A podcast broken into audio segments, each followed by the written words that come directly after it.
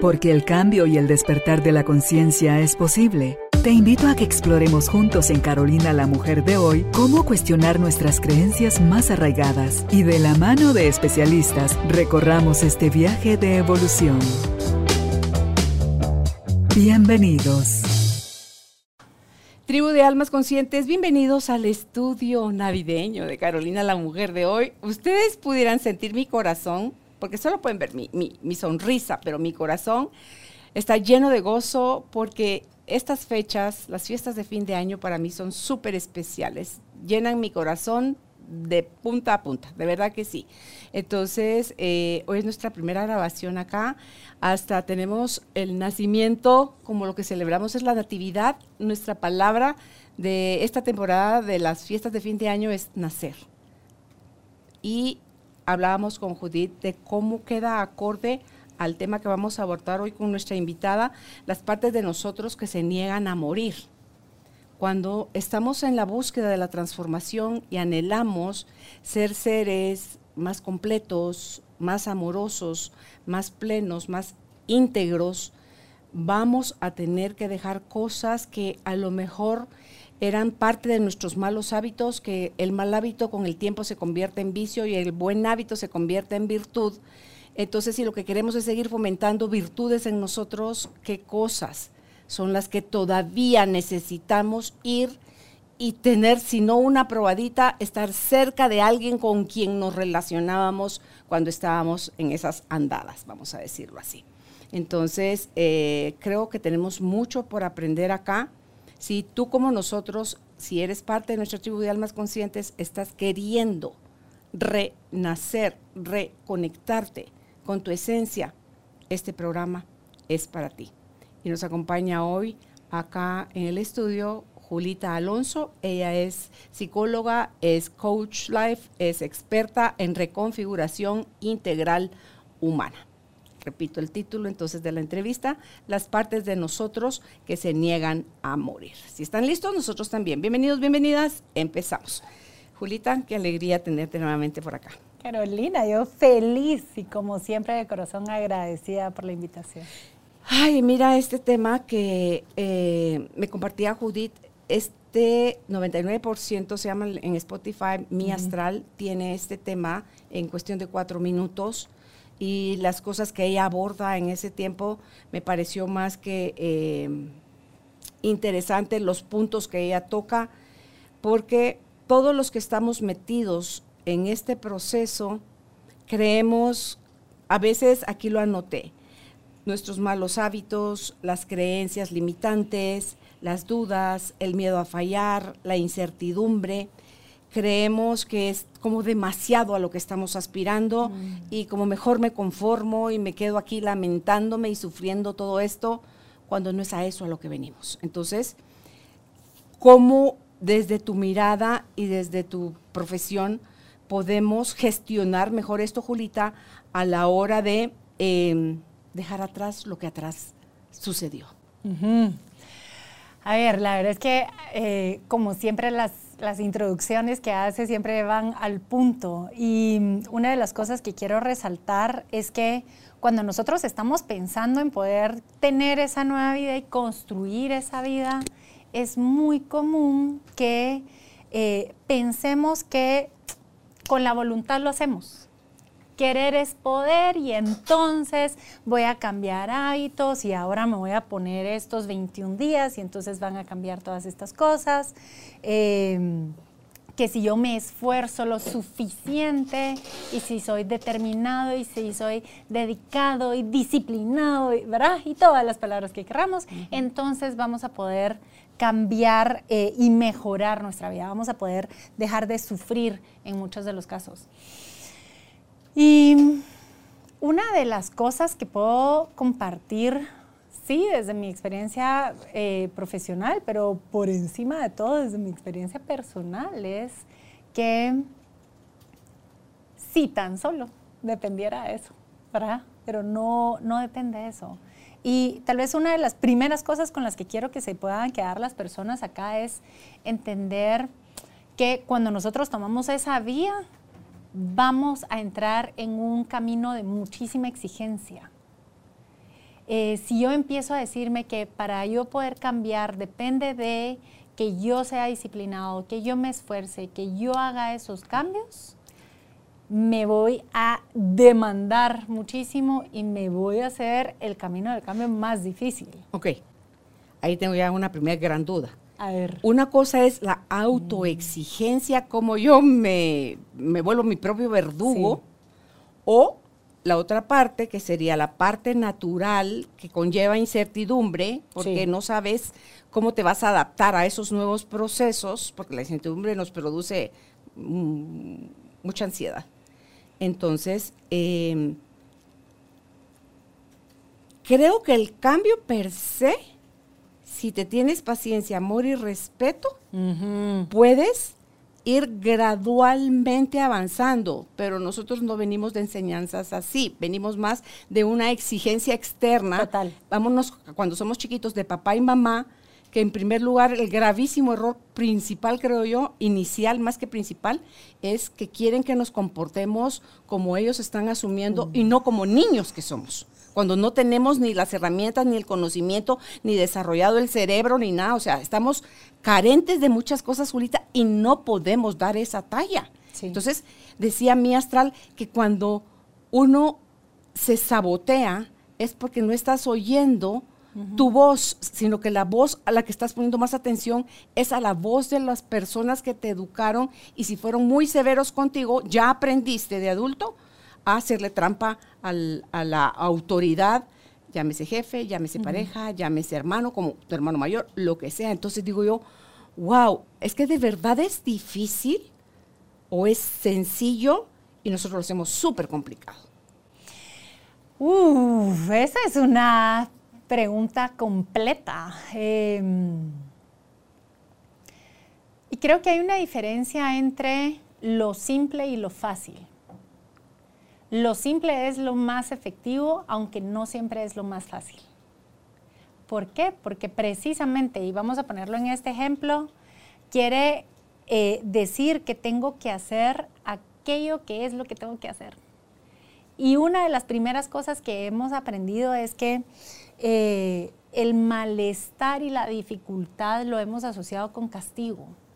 Entonces, nuestra naturaleza es buscar cómo evitamos el castigo y cómo evitamos la dificultad.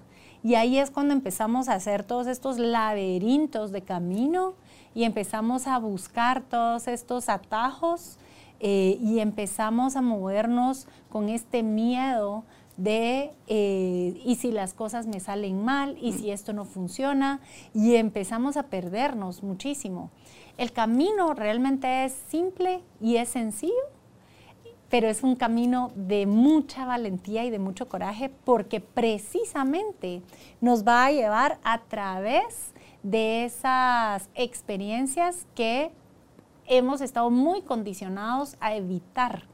Y mira que ni valentía ni coraje son palabras densas, que pesen, que aterren. No, son las dos conectores de tu, de tu naturaleza, Sí. de lo que realmente somos, Sí. Julita. Entonces, cuando tú decías que simple es igual a efectivo, pero no es lo mismo que fácil.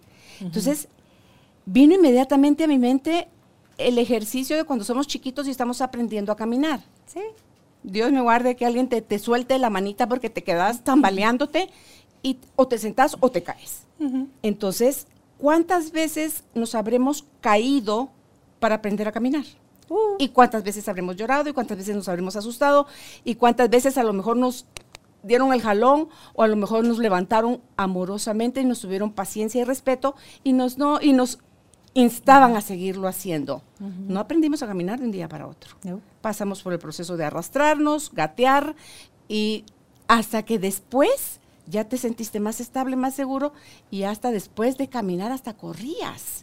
Entonces, si así es la naturaleza de la evolución, yo creo que nos perdemos en querer hacer las cosas rápido. En no tener paciencia, Julita, en que queremos el cambio instantáneo. Venimos de épocas de, ahorita estamos en, en épocas de todo light, todo desechable, todo instantáneo.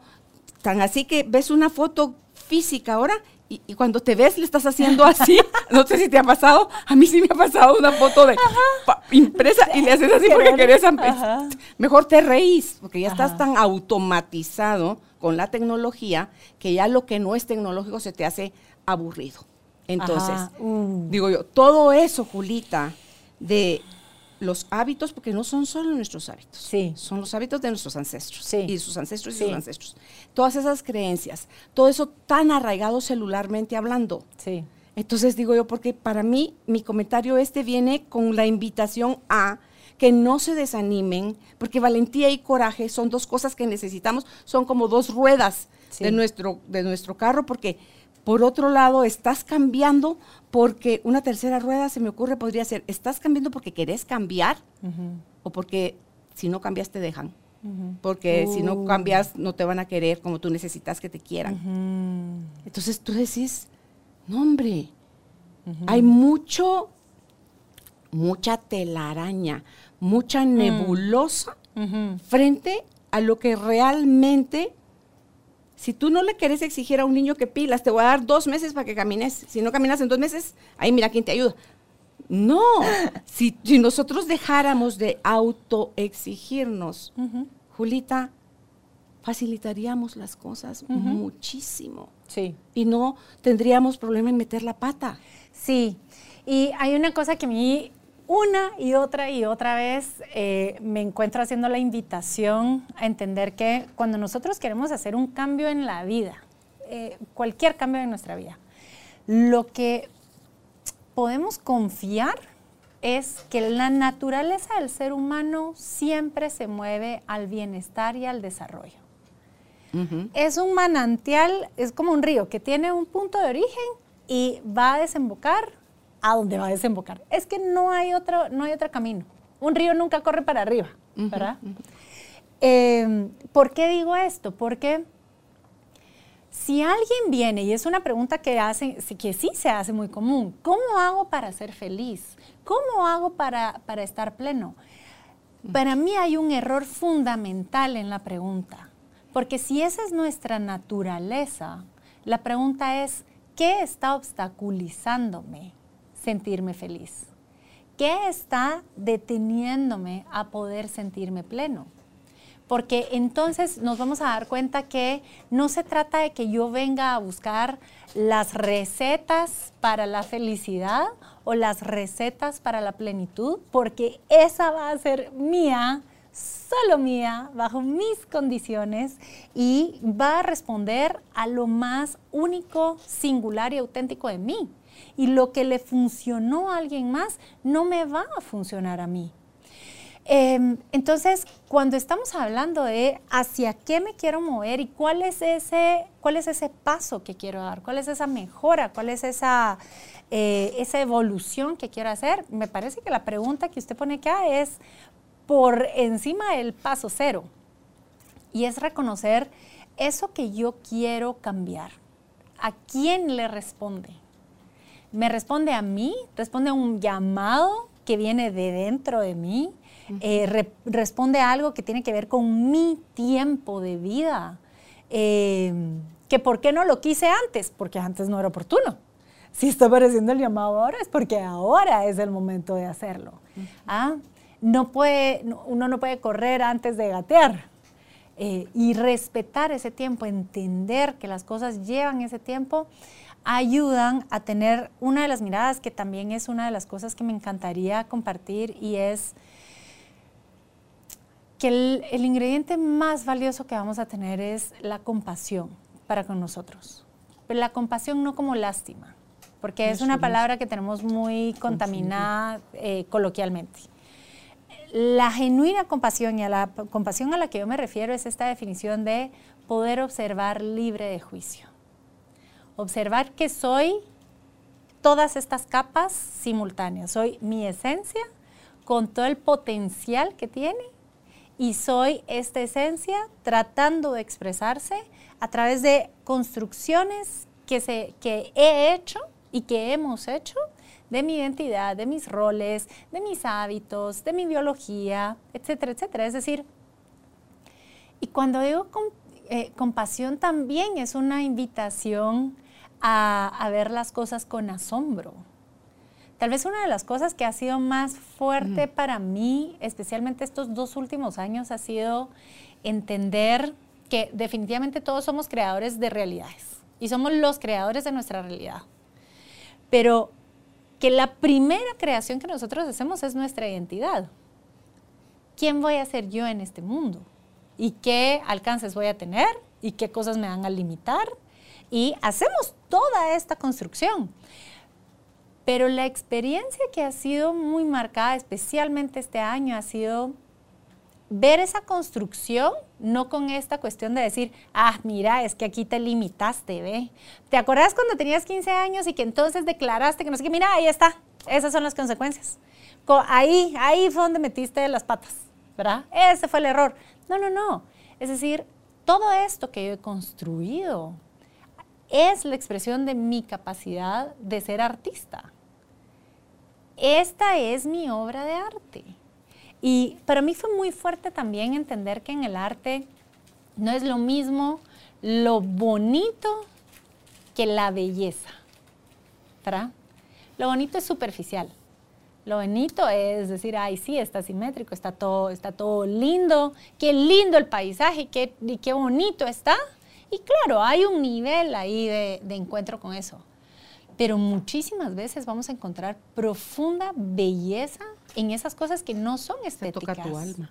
Y es algo que cuando uno lo ve, lo experimenta porque lo atraviesa, lo mm. atraviesa. Mm. Es un amanecer, un atardecer. Si yo uno de mis sueños es ver la aurora boreal.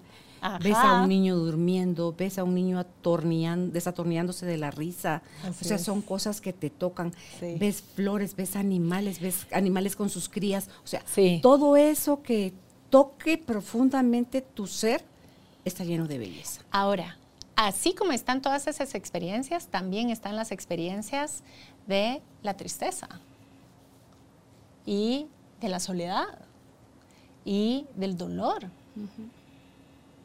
¿Y qué pasa entonces cuando tenemos la capacidad de sentarnos con esas experiencias y conectar con la belleza que tienen?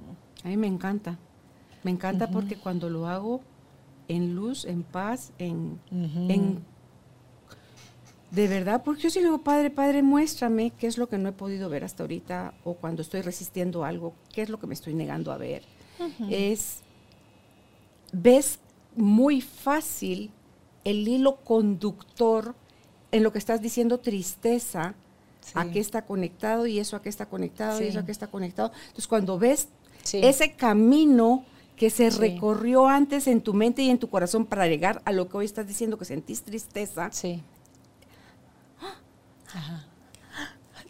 Yo estoy cuando estoy haciendo la meditación, porque a mí a eso me lleva la meditación de Joe Dispensa, deja de ser tú. Ajá.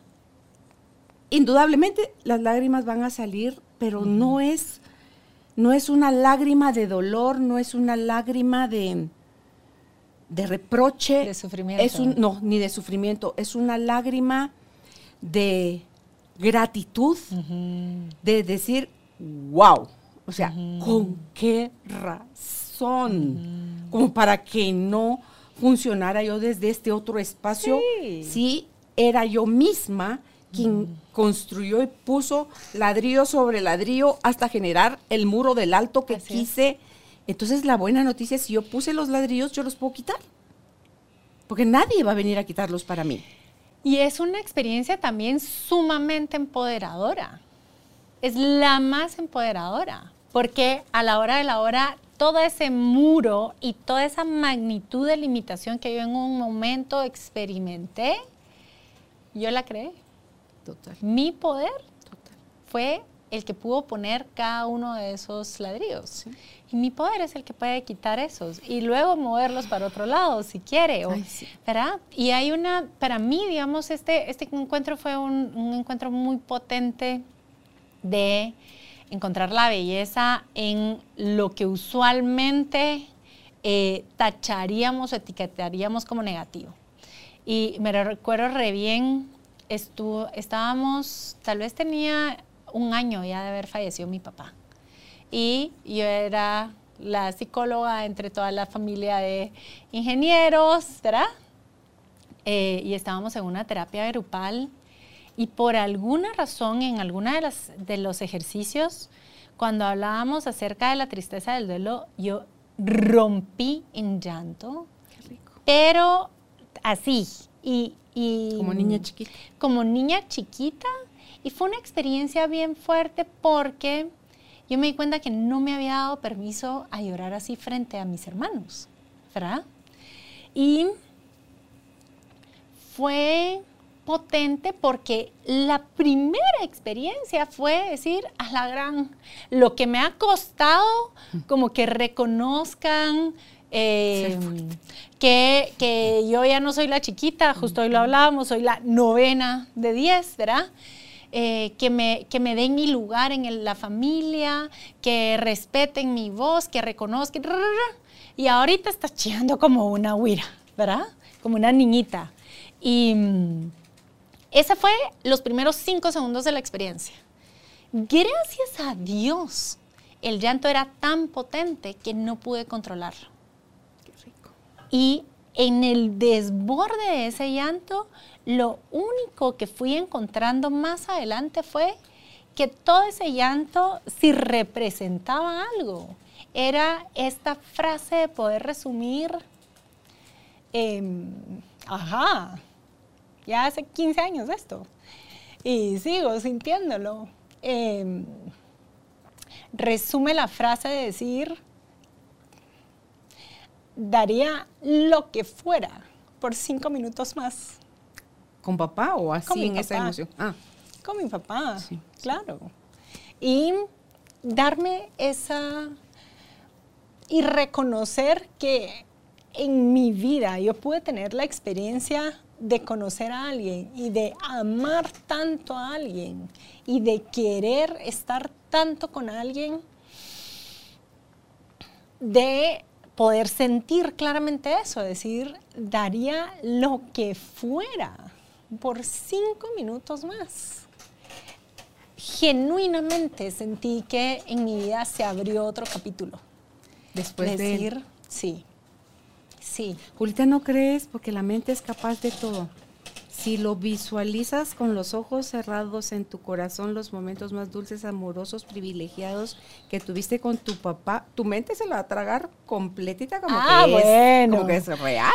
Ahí, ahí nos metemos a otro, a otro, a otro capítulo, porque mm, hoy por hoy tengo la certeza de que tengo mi acceso a mi papá cuando quiero, ¿verdad?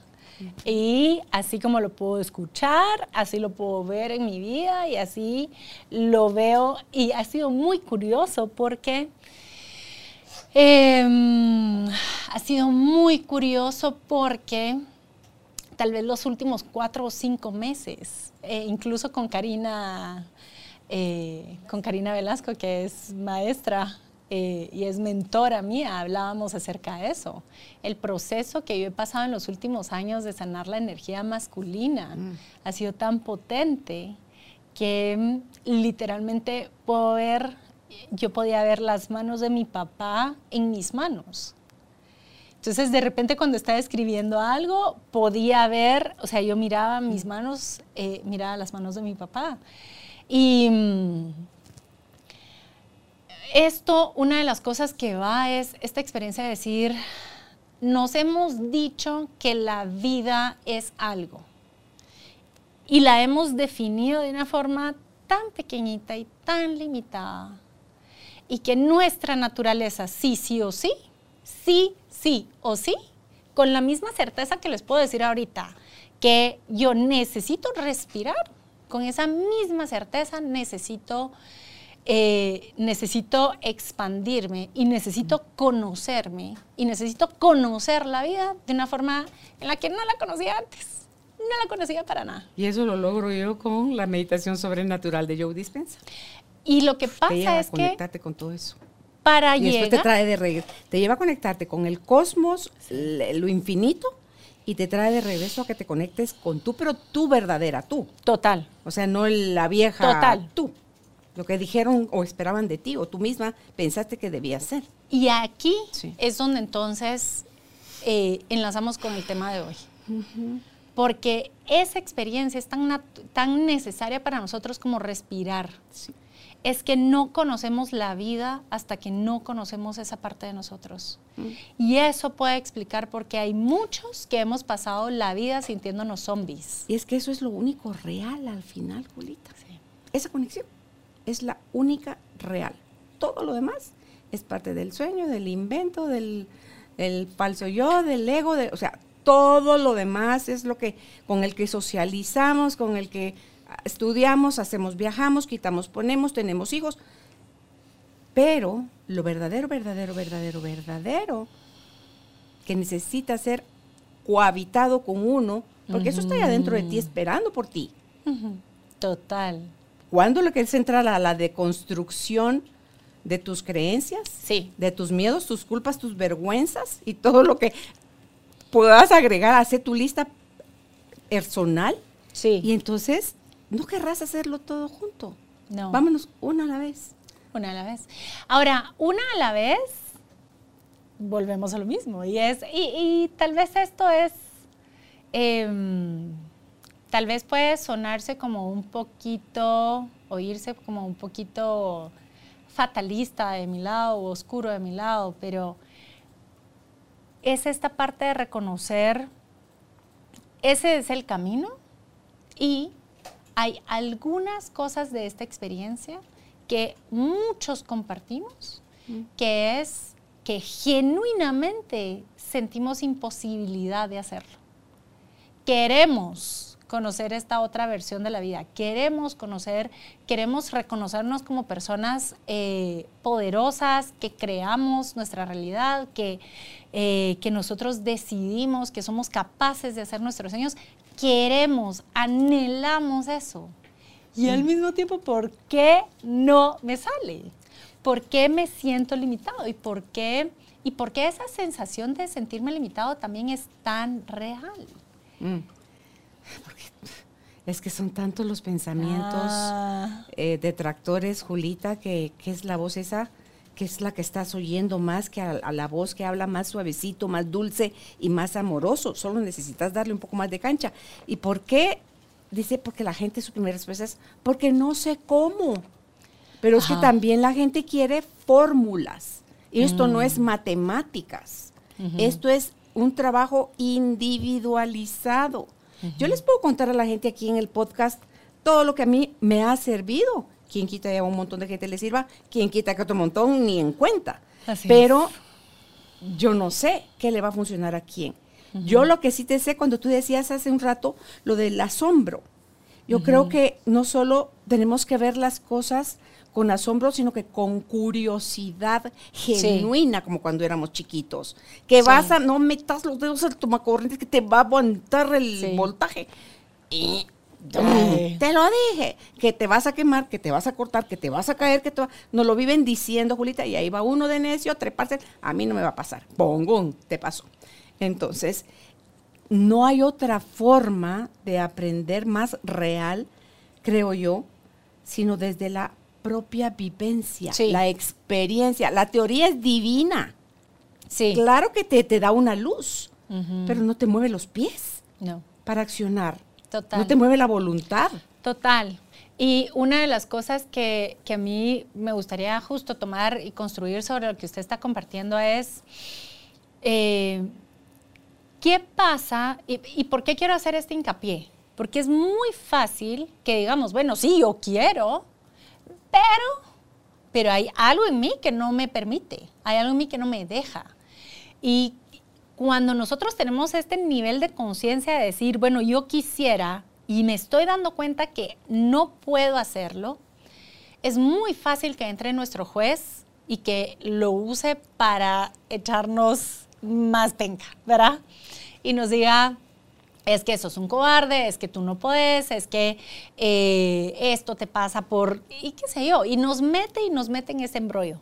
Y, por ejemplo, ahorita se me venía este recuerdo, yo de chiquita le tenía muchísimo temor a las alturas, pero era un terror que me recuerda bien, estábamos en quinto primaria, yo habría tenido entonces 11 años y todos los años hacíamos una excursión a este campo de los scouts, a San Jorge Y en ese campo había un obstáculo que era, era un tronco. Bueno, bendito tronco. Estábamos, estábamos en la subida y sí, y la verdad es que yo hacía karate, yo montaba caballo, yo, ¿verdad? Y hacía un montón de cosas. Eh, siempre había sido. de Eras las- atrevida. Era atrevida, bastante atrevida. eh, siempre había sido de las Vivías más en el altas. campo. Vivía en el campo. Eso te da mucha libertad. Va. Era de las más altas, entonces en los deportes también estaba siempre metida en todos los cuentos. No necesariamente que fuera muy buena, pero estaba metida en todos los cuentos y era muy atrevida. Mi, mi, mi energía siempre había sido como muy atrevida. Entonces, por supuesto que me subo sintiéndome en mi salsa y con toda la gente. Hasta ¿verdad? ahí no Sí, sabías que le tenías miedo a las alturas. No. Ok, sorpresa. Entonces empiezo a caminar y resulta que solo había como una cuerda a la par que de Que es aguada, sí. que es aguada, Sí, que sí, no hace nada. sí. Y empiezo a sentir la experiencia del pánico. ¿Qué hiciste? Pánico. Te sentaste en el árbol, lo que hiciste, gritaste. Para empezar, o sea, fue esta cuestión de decir, yo quería poder soltar la mano y avanzar y no podía abrir la mano. Y empezar a sentir cómo el cuerpo se iba congelando parte a parte y cómo el Corazón explotaba y encima de todo cómo empezaba a sentir todas las miradas de todos encima. De idea y no que podías. Y, y esta, mira, porque al inicio, Ay, al inicio como nadie se estaba dando cuenta del pánico que estaba surgiendo. Entonces, por supuesto que muchos comentarios eran así, ay, no, hombre, no te hagas, no, no sé qué. Ay, sí, tan fácil, ya todos pasaron. Y, para, y eso lamentablemente solo alimentaba y alimentaba y alimentaba el pánico. Hasta que, eh, y incluso después empezó la presión, es decir, tenés a todos atrás, si no pasas tú, no pueden pasar los demás, estás atrasando todo el grupo, estás haciendo no sé qué.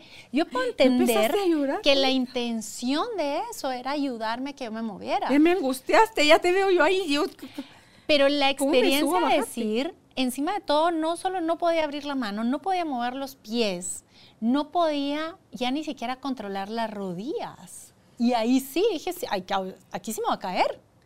De aquí sí me voy a caer. Y es, y nos generamos estas experiencias que nos vamos atrapando y atrapando y atrapando y nos vamos sintiendo más y más limitados. Y no es de nuestra voluntad. acabaste de No decirme es que me tenés, me tenés angustiada. Ya estoy viendo yo cómo me trepo para ayudarte a bajar, Dios mío. Y eso es una belleza, ¿no? ¿Cómo hiciste? ¿Te, ayudó, ¿Te subió alguien? ¿Te Me habló alguien? tuve ¿Te calmó que- alguien? me- Logré sentarme. Bueno, primero bajaron a todos los que iban atrás de mí.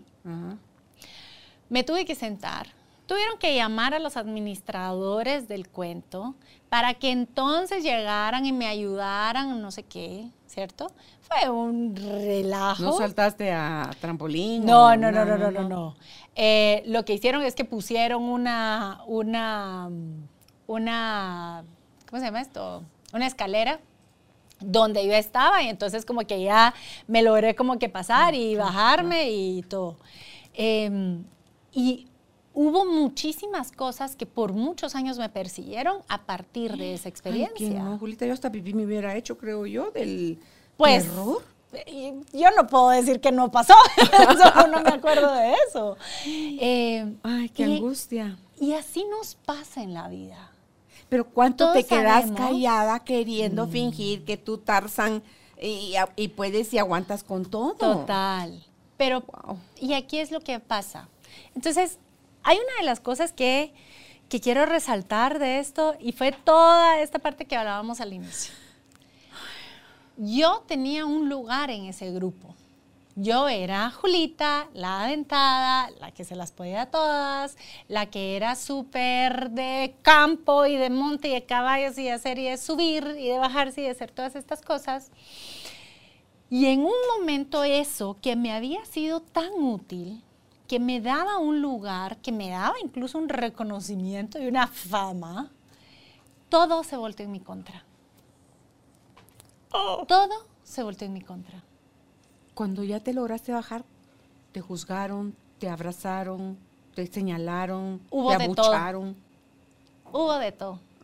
Y una de las, una, uno de los comentarios que para mí fue muy, muy relevante, y uy, y si entonces solo por favor no lo hagamos, es eh, cuando al fin me logré bajar, viene alguien y dice, pero es que ya viste, Julita, no era tan difícil. Era tan Mm. difícil. Ah. me hubieran estado metido bajo de mi piel y me hubieran visto el terror. Y definitivamente estar viendo, estar, eh, tener la experiencia desde fuera es una cuestión totalmente distinta. Eh, y cada quien está pasando por su proceso y cada quien las dificultades que está teniendo son sus propias dificultades. Y nosotros las vemos muy, muy sencillas, pero hay algo muy profundo que está pasando ahí eh, y que es precisamente el momento en el que estas identidades que hemos construido están agonizando, están muriendo. Ok, pausa.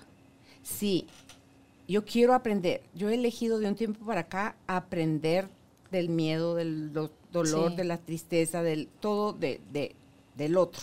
Sí. Ya no quiero que me reviente la piel yo para, Ajá. para necesitar aprender. Estás trepándote, porque puede aplicarse a cualquier situación de vida. A todas. Estás trepándote al, al árbol. ¿Lograste dar cuántos pasos? Ahí estaba como, como la primera, tercera parte del tronco. Tiene que haber habido un pensamiento ingrato. Fue cuando sentí lo agua de la pita. Ah, porque como todo, encima todos, todos íbamos en la pita, alguien fue como de, uy. Entonces eh, fue el como, Ok, ok, ok. ajá. Ok. Primer pensamiento es, me voy a Me voy a matar. caer, claro. O sea, y, y caerse, dice uno me va a ma- mal matar, o quebrar, Sí. o lo que sea. Esa se- y es que después la mente se dispara y se manda solita. Julita nos arrastra toda esa inconsciencia de, de verdad, porque no, se porque no razonamos en el miedo. No razonamos, decís, si razonáramos dirías, ya pasaron tres de mis compañeros, sí es cierto, algunos tambalearon, pero otros pasaron ta, ta, ta, firme. O sea, no nos enseñan el poder que tiene el pensamiento desgraciado, Julita, para volvernos tan limitados. A ver, y lo que pasa es que aquí es donde se empieza a poner a leer el asunto, ¿no? Porque estamos hablando de qué linda tener esta experiencia, ¿cierto? Donde nos abrimos a la vida y la gran diabla. y Van a venir cool. las pruebas. Ajá, sí, pero resulta que para que yo me pueda abrir a la vida, eh, hay algo que tiene que pasar con mi definición de quién soy en esta vida. Y aquí es donde quisiera detenerme un momentito a hablar acerca de la identidad. ¿Verdad? Hay un, hay un concepto que a mí me encantaba del psicoanálisis y era tener la claridad de que yo tengo un cuerpo, pero yo no soy el cuerpo. Yo tengo emociones, pero yo no soy mis emociones. Yo tengo un rol, pero, no, soy, mi rol. ¿Verdad? De la misma forma, yo tengo una identidad, pero yo no soy mi identidad. Y esto es donde se pone un poquito más difícil el asunto. ¿Por qué? ¿Por qué? Porque pasamos toda la vida construyendo una identidad. Nuestra primera obra de arte y nuestra obra más eh, permanente en la que vamos a trabajar por más tiempo a lo largo de nuestra vida es nuestra identidad. Pero no está fuerte la base porque no la construyen. Nos, diciéndonos cómo debemos de ser, cómo vas a adaptarte a la sociedad, cómo son- vas a ser o no una buena niña, una niña buena o una niña mala. Pues le voy a y todas que- esas cosas, Julita, nos llevan a tener cierto tipo de pensamientos y de acciones Sí. con sus propios resultados que te llevan a Chin. Es que, ¿sabes en qué me haces pensar? ¿Por qué caemos en la autoexigencia? Porque creemos que no somos suficiente, que nos tenemos que desvivir haciendo cosas, aprendiendo cosas, teniendo cosas. Sí. Y ni así se siente la, la completitud, Por porque no viene de fuera, viene No. de dentro, viene de integrar tu luz y tu sombra, viene de integrar tus fortalezas y tus debilidades, viene de integrar que para todo no somos pilas, somos geniales para unas cosas, pero pésimos para otras. Y eso no es malo. Y eso es así. ¿Verdad? Entonces, cuando ya va uno más armándose para ser completo, más que perfecto, Resulta que quien sos es un ser divino, Sí. es un ser único, es un ser digno de admiración, de respeto, lleno de valor, de sos amor. Entonces, Julita, cuando, cuando tú ya te podés empezar a ver, aunque sea chispitas pequeñas, de, de que eso es lo que sos, lo otro se empieza a desmoronar. Ah, Carolina es fuerte. A mí me consideran súper fuerte. Soy la cosa más marica y llorona. Olvídate. O sea, yo soy. bul- He trabajado porque muchos años viví con mi falsa fuerza. Claro. Desde mi declaración de a mí nadie me Ajá. vuelve a joder la vida, me tengo que volver fuerte y es una falsa fuerza. Tengo que volverme distante porque eh, tengo que ver para Ajá. derecha, para izquierda, adelante, atrás, sino de dónde me va a venir el trancazo, porque yo no quiero que me vuelvan a lastimar. Entonces, desde esa falsa fuerza, eh, te estás haciendo tú sufrir a ti mismo en cantidades industriales Sí. cuando yo decido, cuando ya me puedo dar más cuenta de que yo construí mucho del sufrimiento, porque el dolor venía implícito de las cosas que me pasaron, pero el sufrimiento lo, lo hice yo. Lo perpetué porque ni tenía las herramientas, ni me ayudaron, ni me contuvieron, ni me llevaron a terapia, ni nada de eso.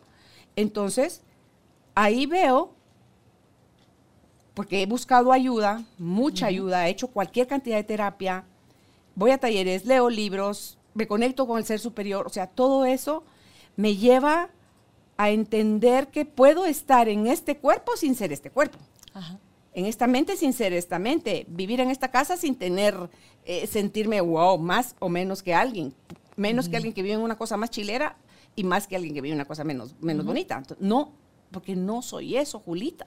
Entonces, cuando empiezo a tener esta relación con el nuevo ser que se está construyendo a sí mismo, porque para esas cosas grandes, lejos de hacer, es dejar de hacer.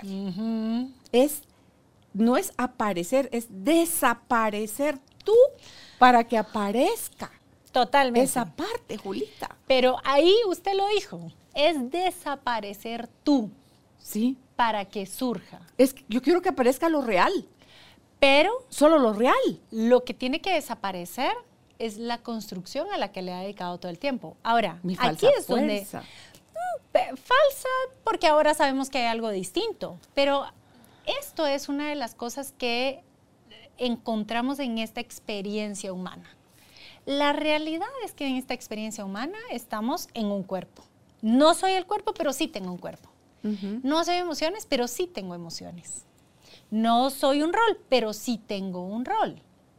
Y es gracias a esta construcción que hago, donde se une mi cuerpo, mi mente y mis emociones, eso es la identidad, con la que yo puedo co-crear y puedo relacionarme con el entorno, ¿sí?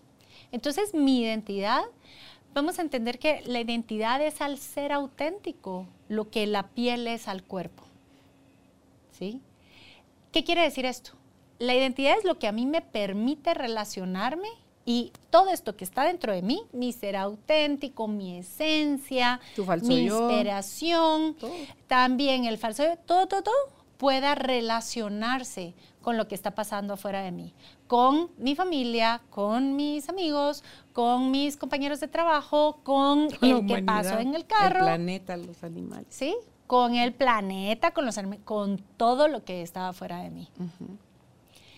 De la misma forma que la piel es aquella que se encarga de mantener la unidad de mi cuerpo y de mantenerme también en relación con el entorno. Porque entonces cuando usted viene y me recibe con un abrazo y me abraza con, esa, con ese cariño que me tiene, que es divino, la primera forma en la que lo empiezo a percibir sensorialmente es a través de la piel. Entonces la piel me permite recibir esto. Y la piel también cuando yo tengo muchísimo calor, entonces es la que me va a permitir a mí sacar ese calor, ¿cierto? Es decir, la piel nos permite en esta experiencia humana a gestionar y a manejar qué es esto que está dentro de mí qué es esto que va para afuera de mí. Ahora, nuestra identidad al igual que la piel, también comparten otro elemento muy, muy potente. Y es tal vez uno de los que más me gustaría que podamos reconocer en este proceso. Y es la sensibilidad al dolor. ¿Sí? ¿En la identidad qué sería la sensibilidad, la vulnerabilidad? La sensibilidad es la sensibilidad, el, dolor emocional es lo que nosotros percibimos en la identidad. El dolor emocional es a la identidad lo que el dolor físico es al cuerpo.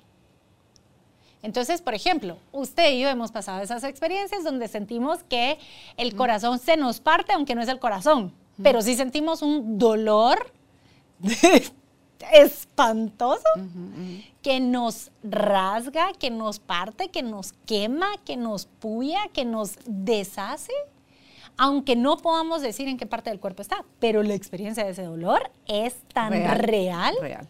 ¿Por qué? Porque el dolor emocional es la sensibilidad de la identidad. Se siente en el cuerpo. ¿Sí? ¿Qué es lo que pasa? Que a mí me gusta muchísimo usar este ejemplo de un árbol, ¿verdad? El árbol tiene raíces, pero no es la raíz. Tiene tronco, pero no es el tronco. Tiene ramas, pero no es la rama. Tiene hojas, tiene frutos, tiene flores. Es la totalidad. Y el árbol es la esencia constante de expresión de ese árbol. Ahora, pasa un momento en el que ese árbol y ese tronco tiene que partirse y tiene que rajarse y va a tener que soltar, cada cierto tiempo se pelonea todo y se queda sin hojas y se queda sin frutos y se queda sin flores. Y se queda, ¿verdad? Como este. Así como este. este es adivino porque está adornado. Está adornado con florecitas y con todo. Pero nosotros también pasamos por esos ciclos en los que nos quedamos pelones. Y nos quedamos sin, sin eso por lo que habíamos trabajado tanto. Y perdemos esa frondosidad y perdemos esa, eso verde y esa vitalidad y nos quedamos y nos sentimos que nos hemos quedado secos. Ahora, esa parte, culturalmente, tendemos a pensar que, ay, pero si también que ibas, ¿qué te pasó? ¿Por qué retrocediste? No hay problema en retroceder. Y es que no, hay, no existe el retroceso. Cuando uno ve un árbol y lo ve estación a estación, uno puede ver que pasó por este ciclo de tener muchas flores y mucho follaje y después estar pelón. Pero el árbol jamás retrocedió. Sigue vivo sigue en su proceso de desarrollo. Creció un centímetro más, sacó una rama más, que se le cayó otra, pues es que ahí viene otra. ¿Sí? Es la naturaleza. La naturaleza tiene estos ciclos de morir y renacer, como bien lo decía hoy usted al inicio. Una de las cosas que, que, que a mí me usted ya sabe que me obsesiono con, las, con los detalles y con los puntitos. Y es va, va, va. Nuestra experiencia nos dice que efectivamente tendemos a juzgar, a rechazar y a querer evitar los momentos en los que nos sentimos pelones, en los que nos sentimos sin gracia, ¿verdad? En los que nos sentimos vacíos, en los que sentimos, en los que no nos estamos sintiendo bien, ¿sí? Y para mí la obsesión es, buscar entender por qué. ¿Por qué si nosotros tenemos todo un abanico de formas y de opciones desde dónde relacionarnos, ¿por qué es tan fácil que caigamos a relacionarnos con esos momentos en nosotros, con ese desagrado y con ese rechazo? Y hay un punto muy importante y es que tiene que ver con nuestras experiencias y dolores eh, que nos generan moretes emocionales. Usted me pregunta, cuando te estabas subiendo a ese, a tronco, ese tronco, ¿en qué momento se ¿En qué momento se detonó? Y esto es re y esto es una de las cosas que me encanta de las conversaciones con usted porque terminan de caer veintes. Em, yo tenía muchísimo tiempo de no hablar de este, de este incidente del, del tronco. ¿Lo contaste en tu casa? Creo eso era ser débil a Julita y mejor calladita. Pero yo creo que o lo, se habrían, o lo chismearon del colegio a la casa. Ver. Eso es bien curioso. Eh, Eso me va a llevar a, otra, a, otra, otro comentario que, que va muy de parte de esto. Bueno, lo voy a decir ahora porque me parece que es oportuno. Hace poco estábamos hablando con Juan Diego y con una amiga de él y entonces ella estaba contando que se había caído y se había golpeado y que la bicicleta, pero que le tocó irse caída porque si llegaba a la casa le iba a caer, ¿verdad? Y entonces la iban a nalguear porque no sé qué. Y Juan Diego, con muchísima sorpresa, le dice, a la gran, en mi casa para nada era así. O sea, si alguien se caía, era como aplaudían y bravo y, y démosle Levantate o. No, y no aguantarte, pero estás No, bien. levántate ¿no? y seguí. Claro. Y lo que pasa es que él era muy así, ¿verdad? Un tipo, un tipo, una cosa divina, que se iba corriendo y se, y se tropezaba y era así como, ¡oh! Y se sacudía, se sacudía, volteaba a ver y así, así, y seguía corriendo, ¿verdad? O sea, era Tranquila, imparable. todo bien, mamá. imparable. Usted lo conoció en la equitación, pues. Sí, o sea, se caía el niño. Era mi compañero rebotaba, chiquito. de Rebotaba y se volvía a subir al caballo de una Ay, vez. sí. ¿Va? Ya corría, iba a decirle, no te subas. y lo volvieron a Va. subir. Exacto. Pero eso es lo que empieza a pasar. Entonces viene él y le está diciendo, en mi casa para nada fue así. Y me dice, ¿verdad, mamá? Y le digo, sí, mi amor, tu experiencia no fue así, pero la mía sí fue como la de tu amiga. Y efectivamente yo me lastimaba cualquier cantidad de veces y para mí era imposible decir que eso había pasado porque yo sabía que me iba a caer. Y justo en esta época está por acá mi abuela y mi tía y bueno, y un montón de gente porque estamos celebrando el cumpleaños 101 de la abuela. Ay, qué bendición. Así es. Eh, y entonces estaban contando cómo con el primo que se habían ido con el caballo, él se cae el caballo, se quiebra la pierna y todos lo tenían amenazado de que no podía llorar porque si no le iba a caer a todos, iban a cinchasear a todos. Y entonces que tenía que estar callado y que no fue, y todos lo amenazaban que no fuera a llorar porque si, si se sabía y uno racionalmente ahora piensa, pero es que es obvio que se va a enterar si hay una fractura. ¿Y que le va a doler? Si lo mejor es prestar atención de la forma más rápida posible. Pero entonces, si no es nuestra parte racional quien está tomando esas decisiones, ¿quién es?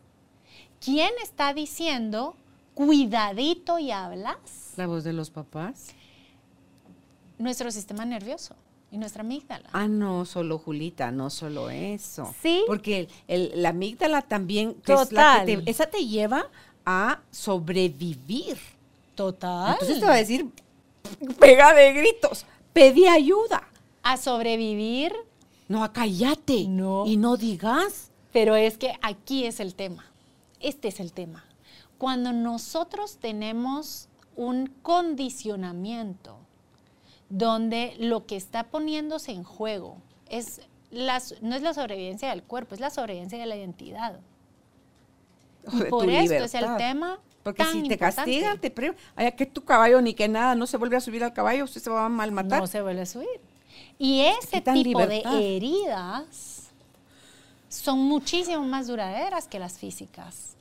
Ah, claro. Muchísimo más duraderas. Más si se encargan de estártelo restregando. Y la amígdala, precisamente, más allá de responder a la sobrevivencia del cuerpo, va a, va a responder a la sobrevivencia de quién soy yo en ese grupo.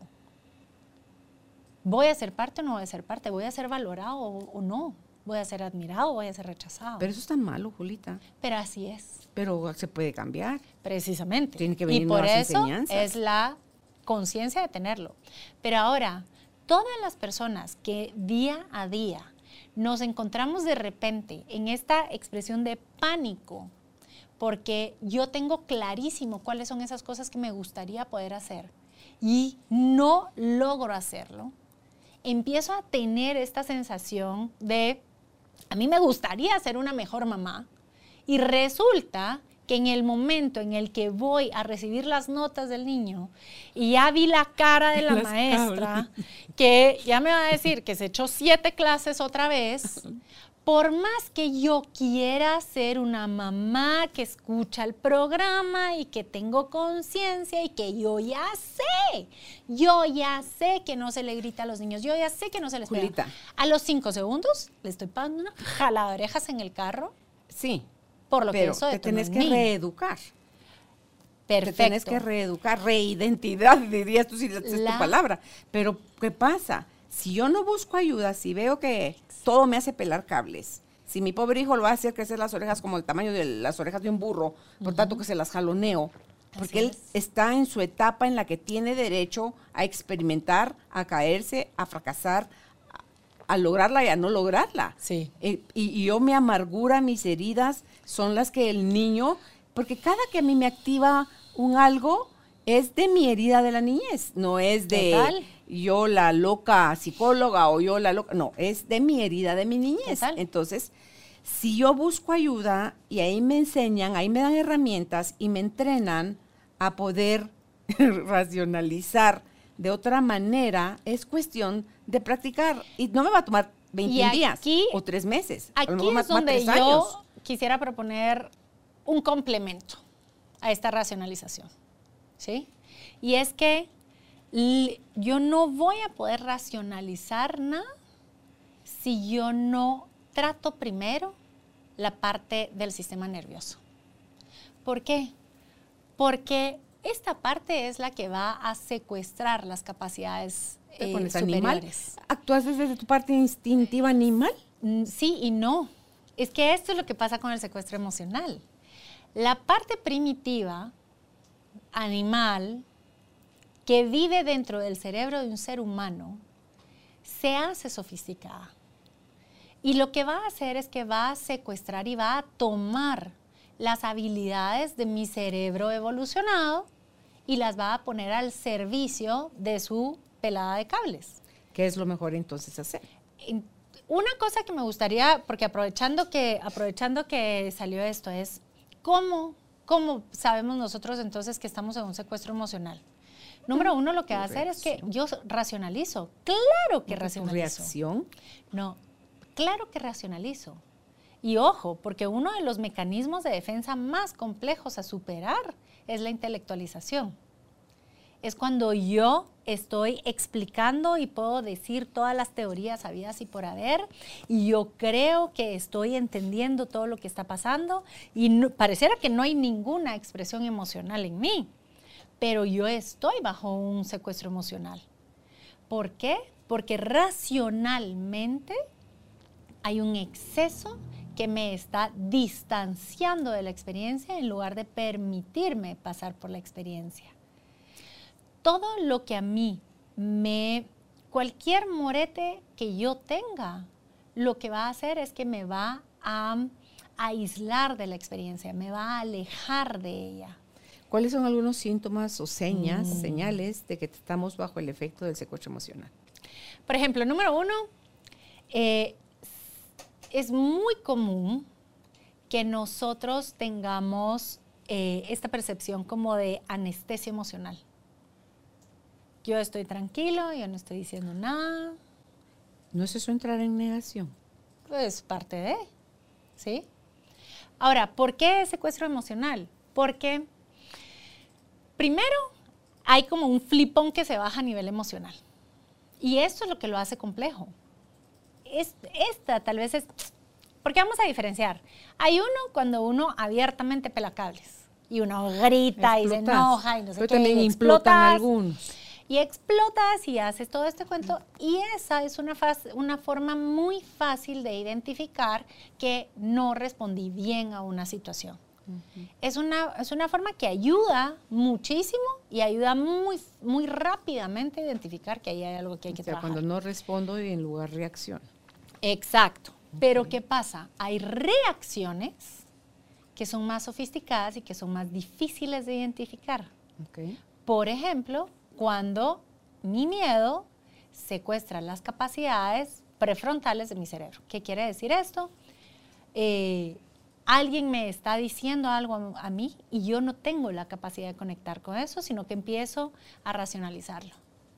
Eh, si es que esto de plano ha de estar pasando porque como es de los más pequeños de su grupo familiar, su niño interior ha de estar lastimado y no sé qué, no sé cuántos. ¿Va? Eso es racionalizar.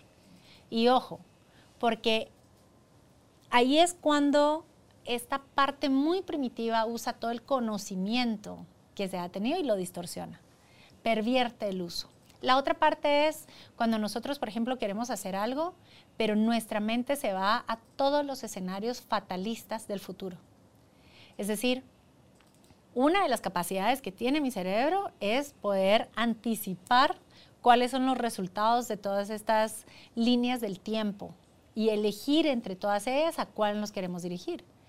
Pero cuando está secuestrado, las únicas que me presenta son las terribles. Pero entiendo que hace eso como un mecanismo de defensa también. Es que todos son mecanismos de defensa. O sea, me, advierte primero, ay no, mira qué nítido que te va a ir. No, te dice ni se te ocurra. Y todos son mecanismos de defensa. ¿Por qué? Porque precisamente lo que cuida la amígdala es la sobrevivencia. Por eso lo que más gestiona es el miedo.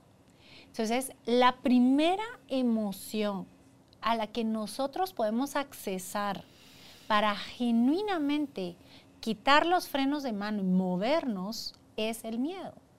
Pero no hay ningún tema. No hay ningún tema que nos despierte más miedo que la muerte. Y no hay ningún tema que nos despierte muchísimo más miedo que la certeza de la muerte. Y cuando nosotros estamos avanzando, estamos cambiando, estamos desarrollando, lo único que estamos asegurándole a la identidad que nos acompañó hasta ese momento es que es momento de morir.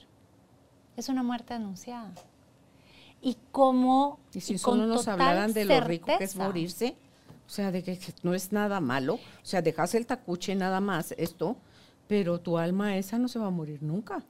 Esa no va a morir nunca. Estado. Pero fisiológicamente no lo sabemos. y fisiológicamente. Me gusta poner atención a los que han vivido la experiencia, Julita, y por, alguna, por, algún motivo los hacen regresar al, al cuerpo. Y dicen, estando en ese estado, yo no quería meterme al, cuerpo de nuevo. Pero eso es que ya pasaron. Pero la anticipación de eso va a luchar contra eso con todo lo que tiene. Depende, Julita.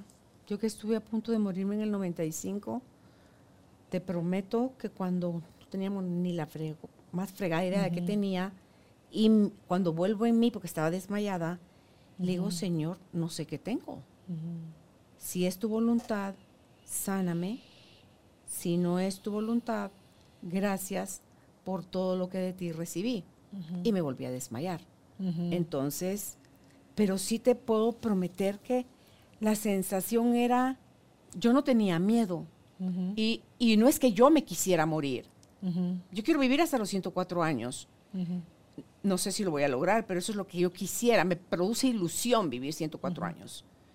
Pero cuando llegue el momento, eso sí tengo peticiones. Padre, si se vale pedir, me gustaría que fuera buen beso, buenas noches. Me duermo y ya no despierto. Creo que se vale pedir. Entonces, pero me produce mucha, es que yo soy muy curiosa. Me produce curiosidad como digo a mi marido, si vinieran los extraterrestres y nos dicen, y bajan de una nave y nos dicen que si queremos irnos para probar, yo, vamos, que te vaya bien, me dice Álvaro, yo aquí me quedo. Entonces, yo sí soy de, yo sí querría vivir una experiencia con los extraterrestres. Yo sí pienso que eh, morirse no es problema. Los que se quedan bien fregados son los que se quedan. no es el que se va. Ya se acabó, si hay enfermedad, se acabó la enfermedad, se acabó la pena, se acabó, todo se acabó, Julita. Y te vas, la esencia se va, creo en eso por lo menos, y como es en lo que crees, en lo que tú te vuelves a la hora de hacer relación con todo lo demás, entonces se, me hace así como más, más chilero, o sea, más vivamos, experimentemos, porque sí tenía yo esa voz de niña que me decía, esto no puede ser la vida, esto no puede ser la y, y luego es, la otra frase era, tiene que haber algo más. Y he escuchado podcasts de diferentes gentes de diferentes países donde tenemos un común denominador y es esa idea de que tiene que haber algo más. Claro. Y entonces ese arriesgarte a vivir esa experiencia, Julita, a tener una sensación corporal que te va a validar o te va a decir, ah, que si no era por ahí, pero, pero te corriste el riesgo de ir a probar. Yo creo que la mejor forma es, si tú no has probado más que el, la nieve de limón y desconoces que hay de otros sabores de nieves y otros sabores de helado de leche, Sí, te estás limitando a muy poquito. sí. Entonces, aplícalo a la vida, eso de la nieve de limón. Aplícalo y te vas a dar cuenta. Me encanta oír a Wim Hof, me encanta oír a Joe Dispensa.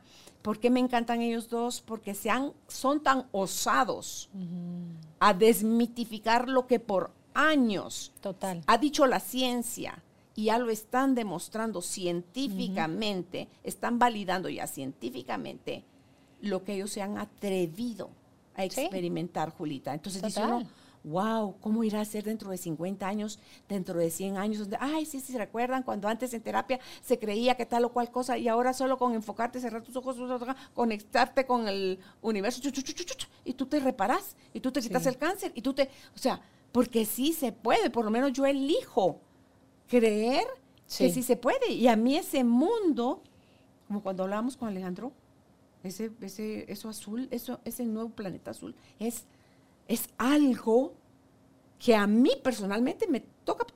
Cuando Así tú no es. estabas un momentito, estábamos hablando con él, era de, yo estaba hasta con la boca abierta, hablando con él así, porque todo eso que él me estaba diciendo me producía. Y eso sucede, Julita, cuando algo más grande que no es mi cabeza, sino que es mi guía interna, me deja así. Eso que él quiere hacer es el anhelo de mi corazón. Eso es. Entonces yo me puedo poner como niña chiquita. Yes, sí, sí es posible, sí hay más gente. O sea, sí somos un montón los que estamos haciendo. Querer, cualquiera le va a decir a él, estás loco. Mano, ni se te ocurra. No en Guatemala. Andate a Dinamarca. Andate a Suiza. Andate. Guatemala, somos un país divino. Y aquí podemos hacer cosas que eh, se vayan al mundo, Julita. Totalmente Solo hay que tener la valentía. Tú usaste esas dos palabras. El coraje y la valentía de atreverte, de ser loco, porque de eso nos tachan. Totalmente. De ser loco y atreverte a hacer cosas que a lo mejor en otra parte del mundo al mismo tiempo que a ti se le está ocurriendo a alguien más Total. o en otros lados ya funcionó y tú hasta ahorita estás descubriendo el agua azucarada y decís, ¿y como por qué no en mi país? O como, ¿y por qué no en mi familia? Y como, ¿y por qué no en, en mi persona? Y, y te atreves. Mm. Y no importa cómo vaya, cómo vaya, se vaya dando. Es otra cosa que creo yo que ayuda, Julita, es el dejar de decir cómo querés que salgan las cosas. Totalmente. Entonces, si te abrís a la curiosidad, a la novedad, a vida, sorpréndeme, como dicen los de Access, Consciousness, dice, ¿qué más es posible vida? Entonces, con todo, ahí sí como la vida, como en los tacos, con todo, Julita. Y vas a romperte los dientes y te vas a quedar sin uñas y vas a ser como el águila y te vas a arrancar tus propias plumas y te vas a arrancar tu propio pico y tus garras. Pero esa águila vieja que se atrevió a irse al paredón, a Así es. quedarse ahí el tiempo que le tomaba renovarse y sale renovada, renace, Sí. si lo pueden hacer los animales que se supone que son menos que nosotros. ¿Cómo fregados no lo vamos a poder hacer nosotros?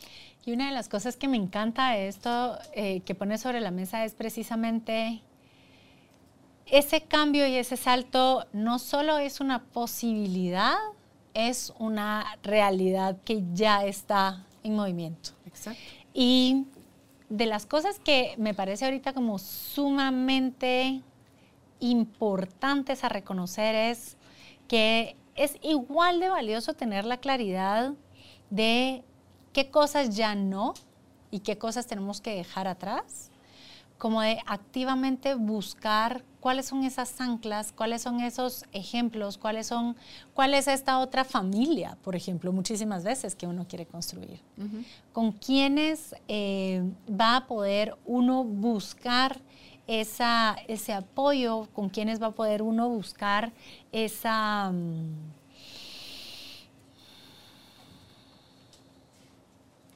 no necesariamente es guía, mm, se usa, por ejemplo, esa palabra como del modelamiento. Lo que usted decía, si eso es algo de plano ya está pasando en otro lugar, ya está pasando en otro país. Entonces, ¿qué, podemos hacer para aprender de ellos? ¿Qué podemos hacer para, para usar de eso como un como ve cuando uno en el carro que se queda atascado en el, en el fango y tiene que ir a buscar el árbol más cercano para ir a amarrar el carro ahí y jalar. ¿Cuál va a ser ese punto de referencia que nos va a ayudar a movernos a través del, del estancado y, del, y lo difícil? O sea, si no lo tenemos, es, órale, pues, a picarle a la creatividad, porque Así es. todos somos creativos. Y el que diga que no es creativo, por Dios, todo el desastre que se le ocurre en su mente, todas las cosas feas que cree que le pueden pasar, ahí está creando. Así es su es. creatividad lo que la tiene en, la versión negativa. Así es. Solo potenciese para el otro extremo. Y pero no es de aquí, pum, pum, para acá. O sea, véngase moviendo, véngase moviendo, véngase moviendo, hasta que llegue a la otra parte. Así Porque es. si no, Julita, no vamos a pasar de, de sope a gavilán. Así es. Y una de Y las... lo, y lo más triste es que somos gavilanes, no sopes. Total.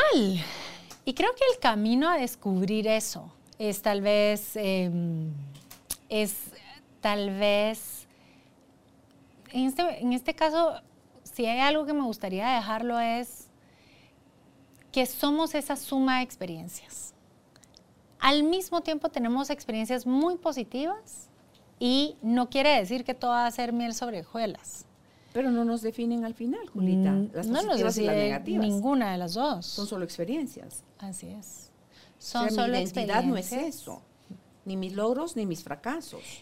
Y lo que pasa es que la identidad a la hora de la hora no va a ser nada más que mi creación. Lo que estuve sosteniendo y validando por tanto tiempo. Y en positivo o en negativo. Pero la Por ejemplo, ahorita estaba, justo estaba escuchando esta mm, en, Gaia, una entrevista que le hicieron a Sonia Shorket, eh, que es esta maestra de conexión y de guías, espiri- gui- de guías espirituales y tal. Eh, y ella da cursos, por ejemplo, con Caroline Miss, ella. Es- tiene todo un cuento.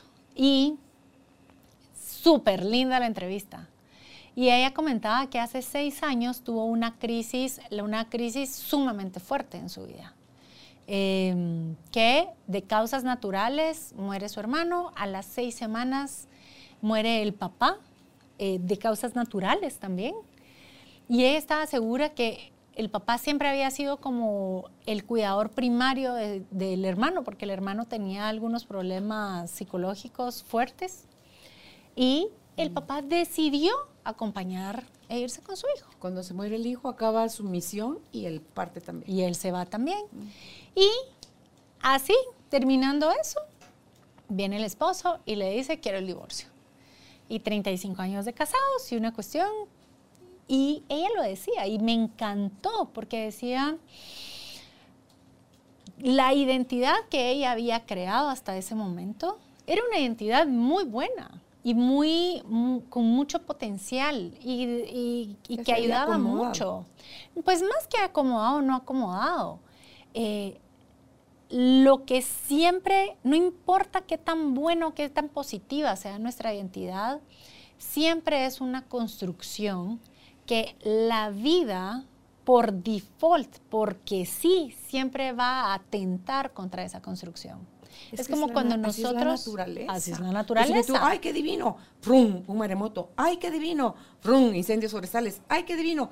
Ah, explotó maremoto o, o- o, eh, un volcán. o sea, es la naturaleza. Y luego tan sencillo como decir, qué lindo quedó el castillo que hice en la arena, ahí vino una ola. Se la llevó.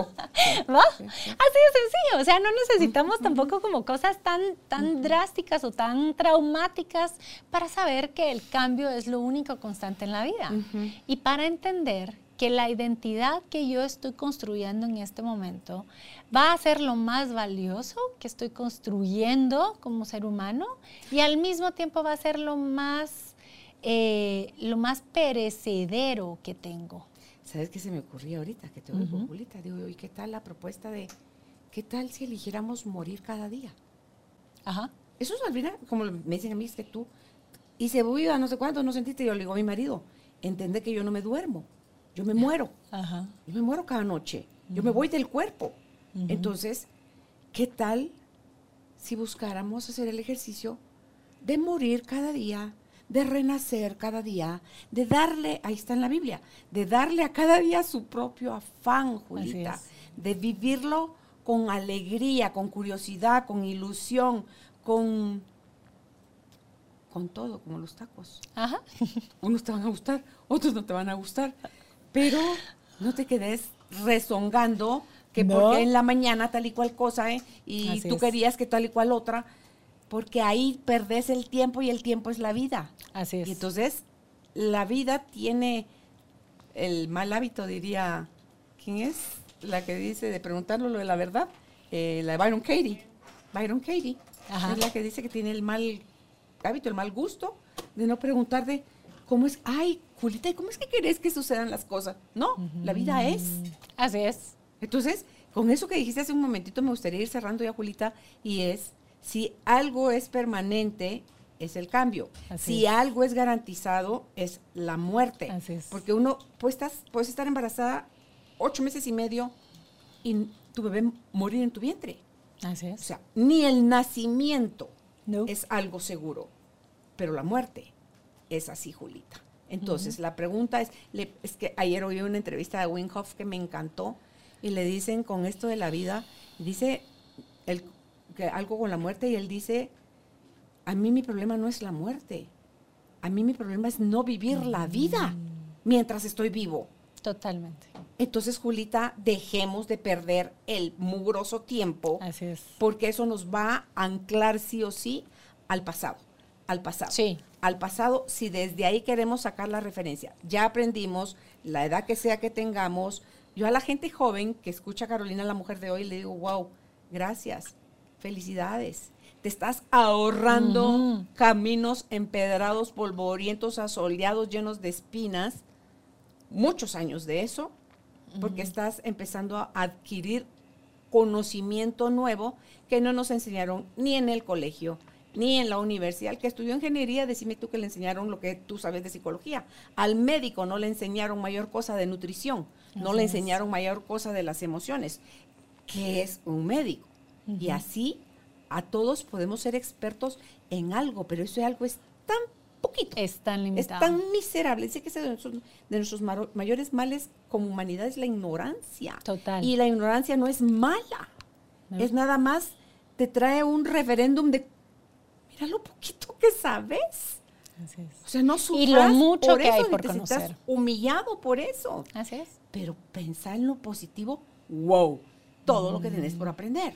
O sea, tenés toda la vida por delante. ¿Qué querés hacer con ella?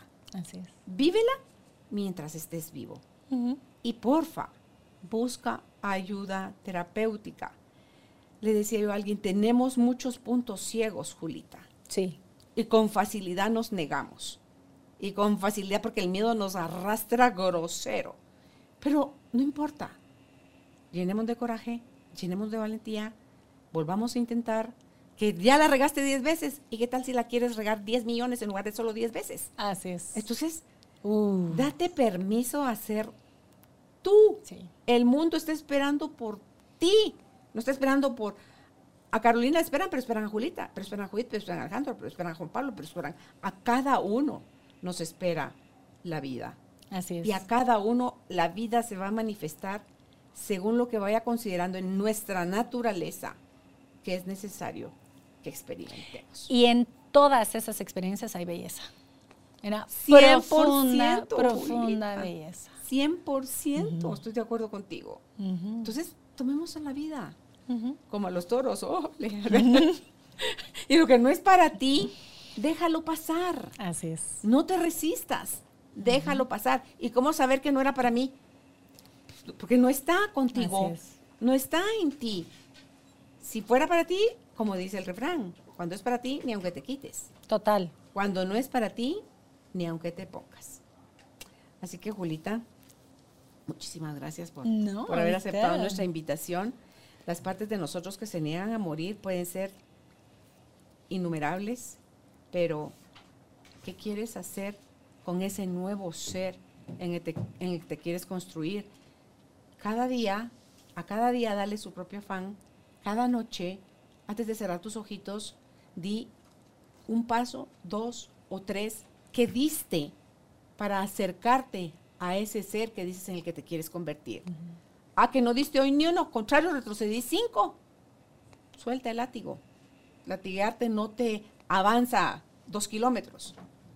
Te hace quedarte ahí parado sintiéndote tonto, incapaz y cualquier otra cosa. Entonces, no te pierdas mm. en el deseo de forzarte a hacer algo hermoso que ya eres, porque ni siquiera te tienes que convertir en eso.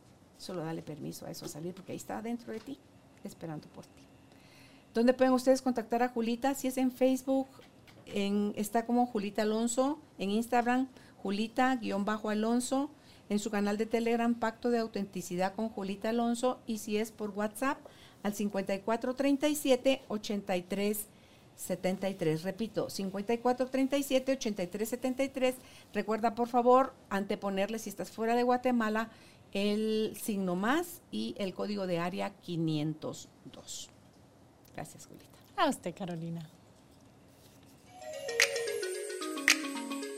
Gracias por ser parte de esta tribu de almas conscientes.